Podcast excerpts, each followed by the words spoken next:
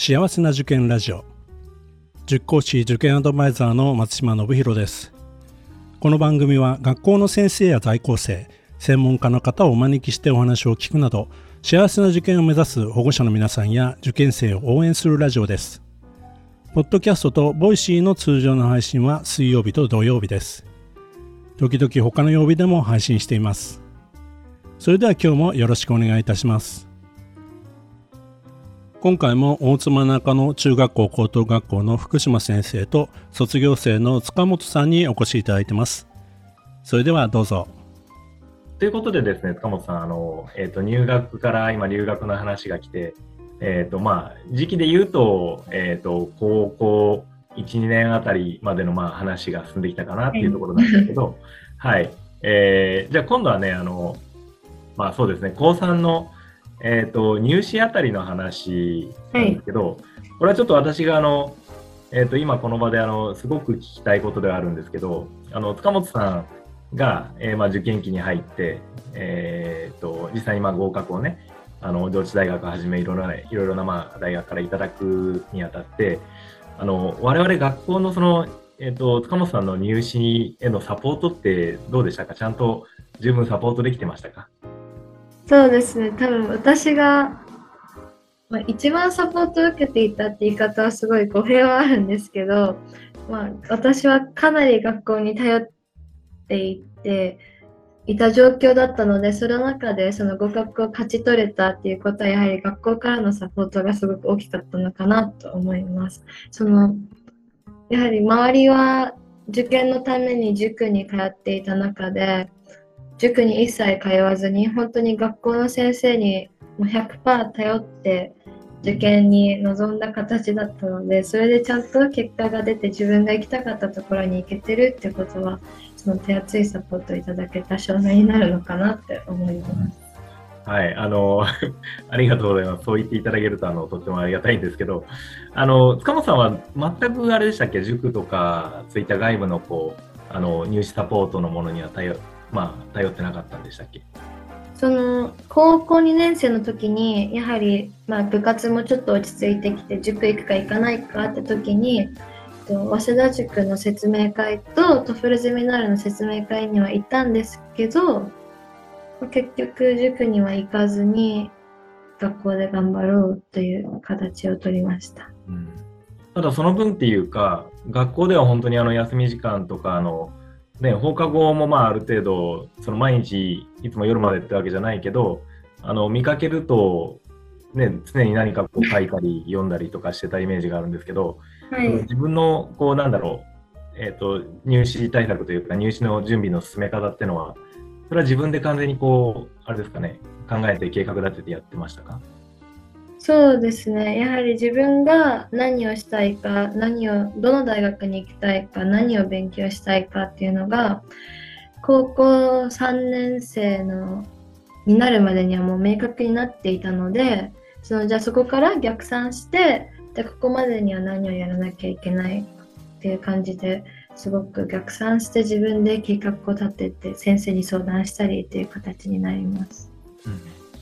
あのちなみにですね、塚本さんはあの、えーと、総合型あるいはまあ推薦型で、えーと、入試をまあ戦ったわけなんですけれどもあの、その入試方式を取ろうっていうふうに自分で決めたのはいつのことになりますか？そうですね、私がその入試方式を取ろうと思ったのは、高校1年生の時で、高校1年生の時に、えっと、指定校推薦っていう選択肢も考えはしたんですけれども、自分の強みを実際に一番活かせる方法は何かってなった時に指定校推薦と総合型選抜入試と一般入試の中だったらその自分の英語力を生かした総合型選抜の入試がすごく活かせるかなと思って高1の段階で総合型で行くっていうのは決めてはいました。で高3の夏休みに入る前にはもう一般入試には頼らないっていう形で本当に夏休み中も総合型の勉強のみしていた形になります。はい、あの一応ちょっとここであの誤解のないようにというかあの担任の目から見たあの話としてお伝えしておくと、まあ、塚本さんはあの、ね、学習自体もすごくまあ、教科の学習自体もあのすごくよく頑張っていて、えーとまあ、その客観的な数字、模試の成績だとか、それでいくと、あの一般入試を選んでてもあの別におかしくはないと私は思ってたんですね。うん、で、まあ実際、ね、あの入試えーと、総合型の入試でも使ったあの、えーと、SAT のスコアなんかも数学もすごく高く出てましたよね、その理系科目の。うん、なので、まあ、そういうことも、なんですかね、総合型を中心にやっていくって決めても、あのそこはきちんと手を抜かずにやってたっていうことは、自分でも意識してやってたんだよね。そうですね、やはり総合型受けるにしても、その学校の成績が必要になってくるので、で塾行ってない身としてはその一般の勉強で頼れるものが学校の授業しかなかったので本当に学校の授業でもちゃんと集中して総合型選抜のための成績を取りつつ一般受験するってなった時の学力もある程度補えるようにその授業をちゃんと集中して聞いていったところもあるので一般受験をなめてるとかそういうわけではないんですけど。でもやっぱりね授業がやっぱりね一番ですよね。まずはね。そうですよね。はい、せっかく学校に来ているわけですしそれで授業を受ける義務があるのでそれをどう生かすかは個人個人いろいろあると思うんですけど。本当でも立派ですよね。自分でやっぱり学習目標を立ててちゃんとそれをこうこなしていくというかね。やってきたからこそねあの、まあ、今のえー、塚本さんがあるんでしょうけど、まあ、自分で勉強するってことはもうなんか習慣としてはもう前々からあったんですか？正直言うと、まあ、勉強する習慣というよりかはやらなきゃいけないことはやろうっていうイメージが自分の中で強くて例えば提出物とかはもう絶対期限守ろうっていう思考を持っていたので中間テストもそのやらなきゃいけないっていう使命感があってやっていたんですね。でもやはり受験になるとなんかその自分が受かるためには勉強しないとで入れないよっていうプレッシャーを自分の中でかけてその、まあ、勉強する習慣をつけていった形になります。うん。今のお話伺ってるとあの中途としてねあの学校に帰ってきてそういったこともねあの在校生の人たちに伝えられますね。はいそうですねなんか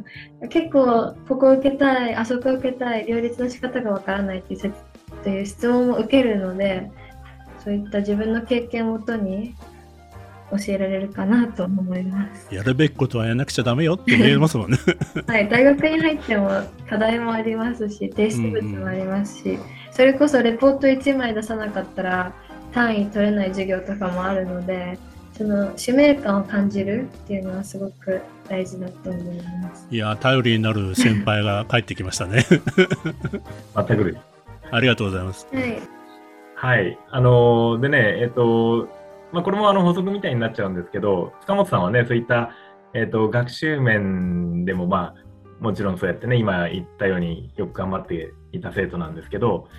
で、まあ、それ以上にやっぱり塚本さんがあの目立ってた、それこそあの私が、えーと、高校からの3年間担任やってましたけど、その前の、えー、担任をやってなかったあの中学生の間も、私、あの塚本さんの名前はよく知ってたんですね。うん。それは何でかっていうと、まあ、とにかくあの、学校が、ね、生徒にあのこれやってみないって勧めるプログラムもあのあの本当印象としてはもう端から参加してるような形でいろんなところでもねあの塚本優里って名前をあの見てたからなんですね。うん、でそれはまた、えーと、高校生になってからも、まあ、自分のクラスの、ね、生徒になってからも同じで、えーといろんなことに本当に参加してましたよね。あのもうあらゆるチャンスをね、逃さずに。その辺ってあの塚本さんなりのこうどういう思いがあってそういう活動になってたんですかね？そうですね。えっと実際その始まりとなったのが、えっとテニス部の顧問の先生のおかげなんですけれど三村先生っていう先生で、えっと、三村先生がフロンティアというまあ、その毎週土曜日の放課後かな？今も活動していると思うんですけどその国内の課題と外国の課題、まあ、ローカルとグローバルの課題に集中して活動を行っている団体があるんですけれどもその顧問の先生に入ってみたらっていう声かけでまずフロンティアに入ったのが始まりでした。でフロンティアに入ったことによってそのフロンティアには高2までの先輩方が所属していたのでその縦の先輩とのつながりがすごく成立していく中であこの先輩がこういう活動やっているっていうすごいいろんな先輩方の活動にすごく刺激を受けて自分も挑戦してみたいなと思っていろいろ参加したのが始まりでした。でまあ、結果的にはその活動を大学受験でも活かせてはいるんですけど本当に当時は大学受験とかそういうのあんまり考えずに自分がやりたいと思ったら時間が許す限りいろんなことに参加して自分の興味津々何に自分が実際興味あるんだろうっていうのを確かめようと思って参加したら結果的にはいろんな活動に参加してしまった形になります。なるほどね。はい。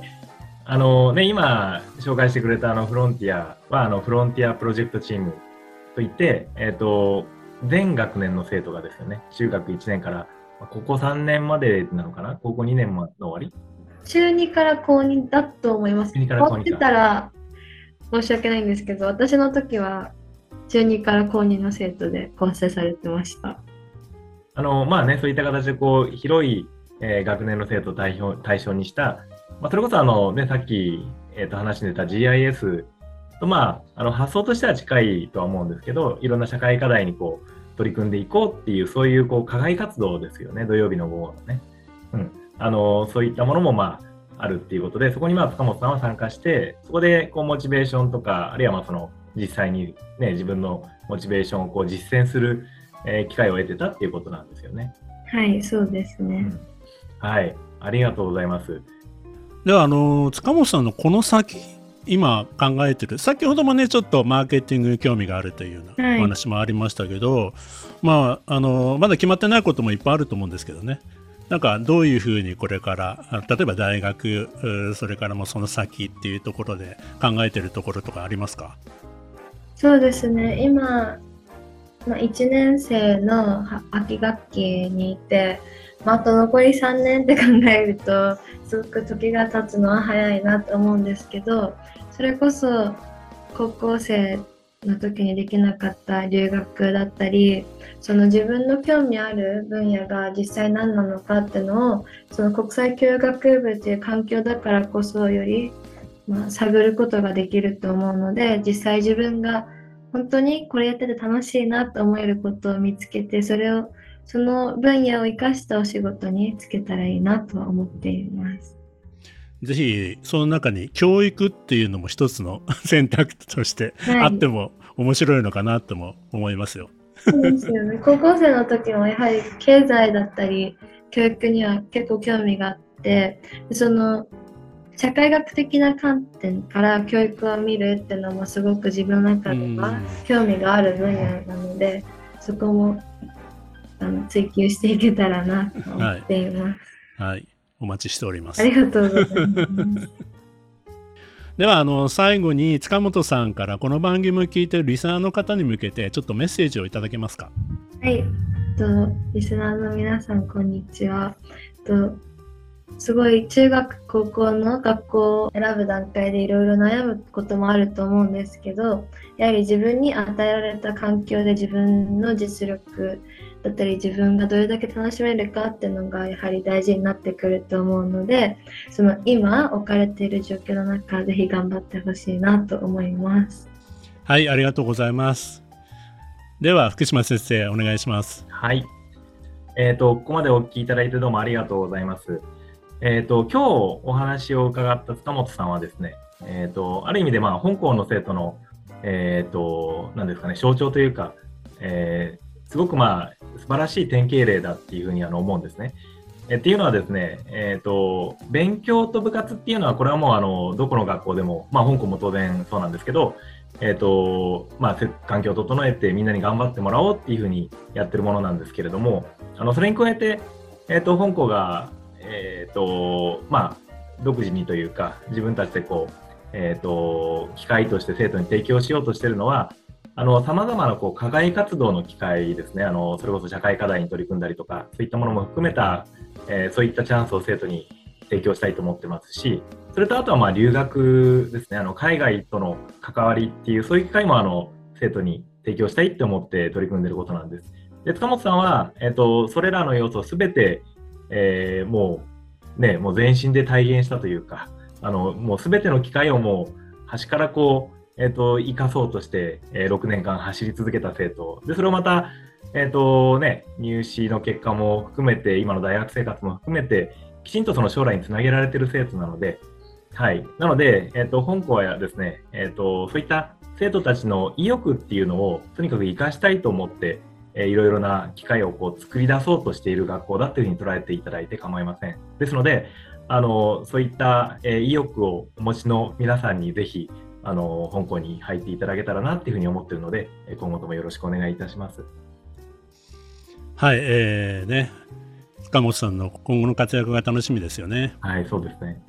ありがとうございます。頑張りたいと思います。頑張ってください。ありがとうございます。あのリスナーの皆さん、ぜひあのホームページをチェックしていただいて、足を運んでいただければなというふうに思います。今回は大妻中野中学校高等学校の福島先生と塚本さんにお越しいただきました。お二人ともどうもありがとうございました。ありがとうございました。ありがとうございました。この番組では保護者の方、受験生の皆さんからの質問や相談をお待ちしています。今日の話を聞いて良かったという方は、ぜひ登録、フォロー、いいねなどを押していただくと大変励みになります。それでは次回も幸せな受験ラジオでお会いしましょう。